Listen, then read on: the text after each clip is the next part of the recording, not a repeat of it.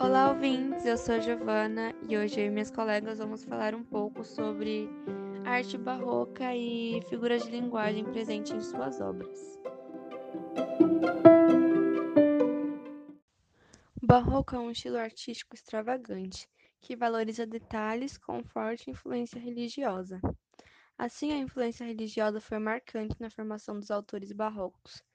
Porém, em oposição a essa religiosidade, havia também um forte apelo pelos prazeres sensoriais, um desejo de se entregar à mundanidade. Por isso, essa época ficou marcada pela oposição e pelo conflito. O barroco é um estilo que dominou a arquitetura, a pintura, entre muitos outros, na Europa no século XVII.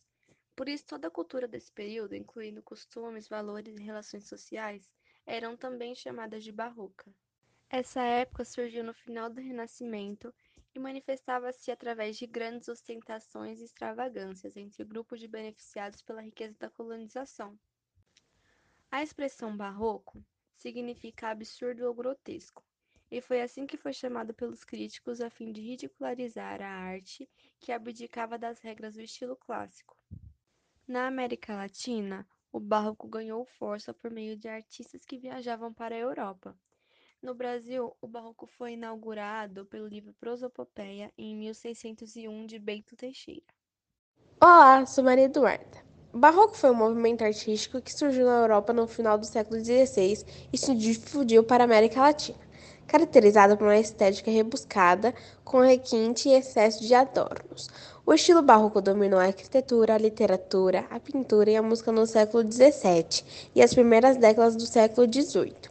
O barroco apareceu como oposição ao Renascimento, que primava pela harmonia e explicidade. O movimento nasceu em uma época caracterizada pelo dualismo entre teocentrismo e antropocentrismo.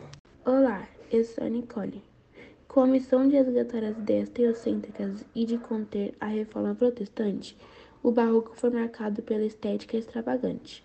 Sua arte possui requintes e foi caracterizada pelo excesso de ornamentos e representações do divino.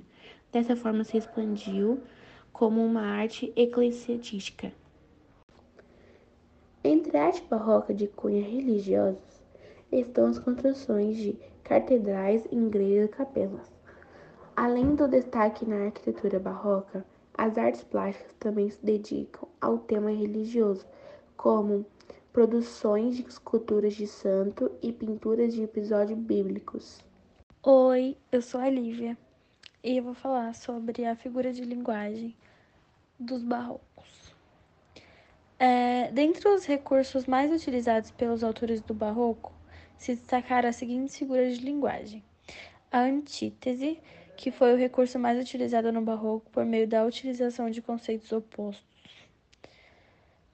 o paradoxo, que é a utilização de expressões contraditórias ou absurdas, a hiperbole, que é a utilização de expressões exageradas, a metáfora, que é a utilização de palavras ou expressões análogas, e Anacoluto, que é a ruptura na ordem lógica da frase.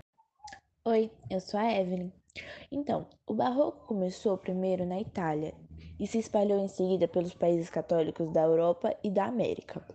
O barroco no Brasil foi muito forte no estado de Minas Gerais, principalmente sob a influência do artista Aleijadinho. Ele se tornou um dos nomes mais conhecidos dentro do movimento, tanto no Brasil quanto em outros países. O movimento chegou no Brasil pelos colonizadores e tinha como intenção a difusão da arte sacra e da catequização dos índios. O barroco mineiro teve outro importante nome, que foi o mestre Ataide, um dos grandes nomes da pintura barroca no Brasil. Olá, o meu nome é Heloísa e vou falar sobre os principais autores e obras do barroco no Brasil.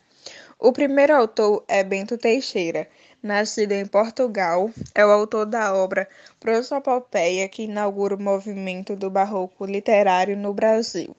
O segundo autor é Gregório de Matos, nascido em Salvador, foi um dos maiores representantes da literatura barroca no Brasil, e sua obra ficou conhecida como Boca do Inferno.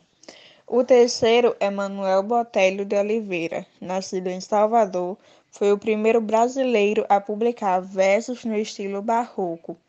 De sua obra poética destaca-se Música do Pernaço. O quarto autor é Frei Vicente de Salvador, nascido próximo da capital baiana, foi historiógrafo e o primeiro prosador do país. Teólogo de formação, estudou na Universidade de Coimbra e, de volta ao Brasil, exerceu os cargos de cônego. Sua obra ficou conhecida como História do Brasil e História da Custódia do Brasil. O quinto e último autor é Frei Manuel da Santa Maria da Itaparica, nascido na Bahia, foi um frade franciscano.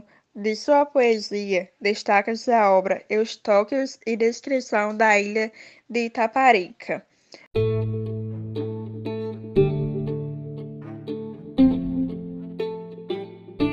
Bom, ouvintes, esse foi o nosso podcast. Espero que vocês tenham gostado. Até a próxima!